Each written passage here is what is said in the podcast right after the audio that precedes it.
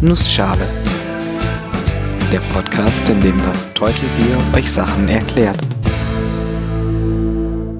Guten Morgen und willkommen zu einer neuen Episode vom Nussschale Podcast. Heute erkläre ich euch Fraktale. Und weil die Zeit knapp ist, mache ich das in einer Nussschale. Tobias hat sich vor einiger Zeit eine Folge über die Mandelbrotmenge gewünscht. Das hier ist die Folge, in der ich die Mandelbrotmenge erkläre. Ihre Visualisierung ist nämlich ein Fraktal. Aber dazu später mehr. Fraktale erkläre ich am liebsten, indem ich zunächst den Begriff der Dimension erkläre. Okay, nicht den Begriff, sondern einen Begriff der Dimension. Es gibt da mehrere Definitionen, die zum Teil ähnliche Dinge beschreiben, zum Teil abweichen. Fangen wir mal mit dem an, wie wir uns Dimensionen intuitiv vorstellen. Nehmen wir eine Linie. Wir können uns auf dieser Linie nur in eine Richtung bewegen. Als Beispiel kann man einen echt engen Tunnel nehmen. Es geht sowohl vor und zurück. Das beschreibt man mathematisch dann durch das Vorzeichen. Auf dieser Linie bzw. in diesem Tunnel kann ich mich nur in eine Richtung bewegen. Ich habe nur einen Freiheitsgrad. Auf einer Fläche, zum Beispiel auf einem Rasenplatz, kann ich vor und zurück, aber auch nach links und rechts. Oder beliebige Kombinationen, zum Beispiel nach vorne links. Eine Fläche hat zwei Dimensionen. Wir Menschen bewegen uns üblicherweise im dreidimensionalen Raum, weil wir zusätzlich auch noch den Freiheitsgrad nach oben und unten haben. Das kann man auch sehr mathematisch beschreiben, zum Beispiel durch die sogenannte Hausdorff-Dimension. Dafür müssen wir Linie, Fläche und Raum erstmal in die Sprache der Mathematik bringen. Das macht man üblicherweise durch eine Menge an Punkten, also den Punkten, aus denen die Linie besteht oder die Fläche oder der Raum, quasi alle Punkte, wo ich sein kann. Jetzt stellen wir uns mal Kugeln mit einer bestimmten Größe vor und versuchen die Kugeln so anzuordnen, dass alle Punkte unserer Menge in mindestens einer dieser Kugeln liegen. Also Kugeln entlang der Linie, entlang der Fläche oder im Raum. Stellen wir uns nun vor, wir würden die Größe dieser Kugeln halbieren. Dann bräuchten wir bei der Linie, um immer noch alle Punkte abzudecken, doppelt so viele Kugeln. Leuchtet ein, oder?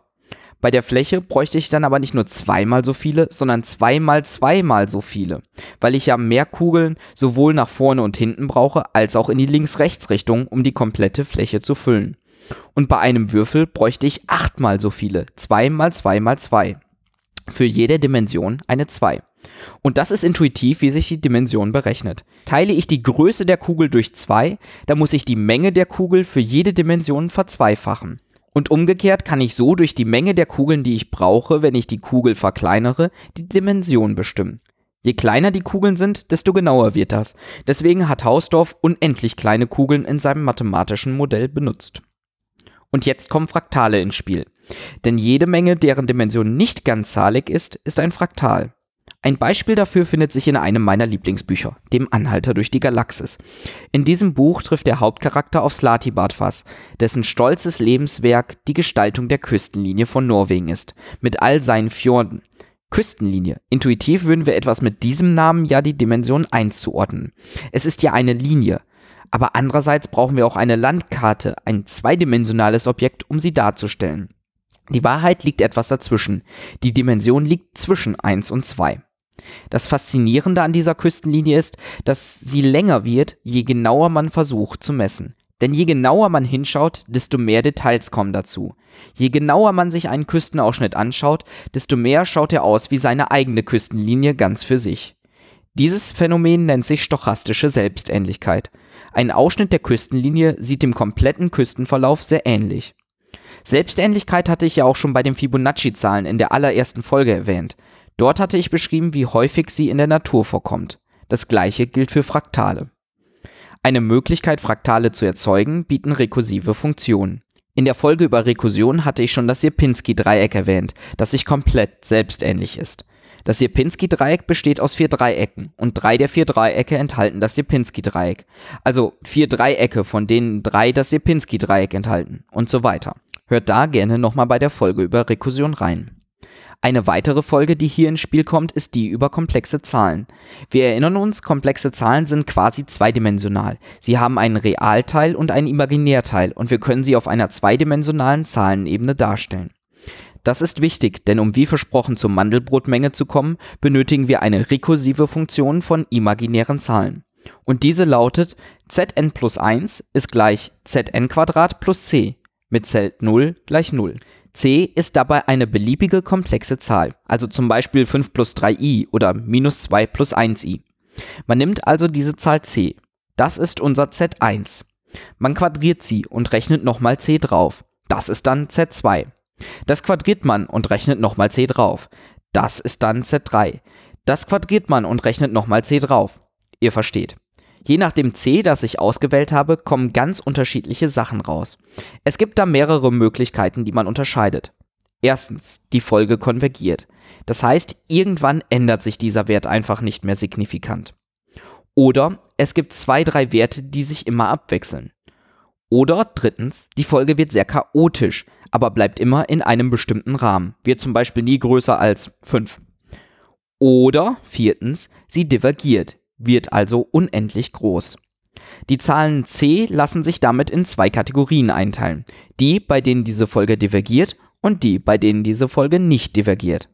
Die Grenze zwischen diesen beiden Bereichen, das ist ein Fraktal, auch als das Apfelmännchen bekannt. Eine echt schöne Linie, so komisch das jetzt auch klingt. Ich kann euch nur empfehlen, sich das Ding mal im Internet anzugucken. Wonach ihr googeln müsst? Mandelbrotmenge. Die Mandelbrotmenge ist nämlich die Menge aller komplexen Zahlen c, bei denen die Zahlenfolge zn plus 1 gleich zn plus c nicht divergiert. Man kann das auch noch etwas bunter gestalten. Oft wird die Anzahl der Iterationen, die man durchführen muss, um zu sehen, was mit der Folge passiert, als Farbwert genommen. Dabei ergeben sich dann echt schöne Bilder. Und diese Bilder haben auch was von Fraktalen. Man kann sehr lange damit verbringen, in die Mandelbrotmenge hinein zu zoomen und die Selbstähnlichkeit zu sehen. Weitere schöne Bilder erhält man mit der eng verwandten Julia-Menge. Bei dieser nimmt man sich eine beliebige Funktion, also zum Beispiel auch z plus c, und wendet diese immer wieder auf sich selbst an, rekursiv. Dann unterteilt man die komplexen Zahlen c in zwei Kategorien. Bei der ersten passiert nicht viel, wenn man den Wert c ein wenig ändert. Bei der zweiten Kategorie führt selbst ein leicht anderer Wert zu einer großen Veränderung der Folge. Hey, das kommt uns doch aus der Folge über das Chaos bekannt vor. Die erste Menge nennt man Fatou-Menge und die zweite die Julia-Menge. Die Julia-Menge ist also die Menge aller komplexen Zahlen, für die eine Funktion, die immer wieder rekursiv ausgeführt wird, chaotisches Verhalten zeigt. Und für sehr, sehr viele Funktionen ist die Julia-Menge ein Fraktal. Genau wie Slatibadfass im Anhalter durch die Galaxis vermutlich Fraktale benutzt hat, um die Küstenlinie von Norwegen zu erzeugen, so werden auch heute in der Computergrafik Fraktale benutzt, um künstlich erzeugte Landschaften echt aussehen zu lassen. Es gibt aber auch echte wissenschaftliche und technische Anwendungen, zum Beispiel die Fraktalantennen, die fraktale Strukturen benutzen, um ein möglichst breites Frequenzspektrum abdecken zu können. Damit habe ich dann jetzt echt viele alte Folgen erwähnt. Komplexe Zahlen, Fibonacci, Antennen, Chaos, Rekursion. Bevor ihr euch die jetzt aber nochmal anhört, guckt im Internet nach der Mandelbrot und der Julia-Menge und freut euch über die vielen schönen Bilder, die dabei herauskommen. Ich hoffe, ich konnte euch kurz und knapp erklären, was Fraktale sind. Wenn ihr Fragen, Kommentare oder Themenwünsche habt, die Webseite nussschale-podcast.de oder Twitter at nussschalepod. Alle Links gibt's auch in den Shownotes. Ich bin das Teutelbier und ich danke euch fürs Zuhören.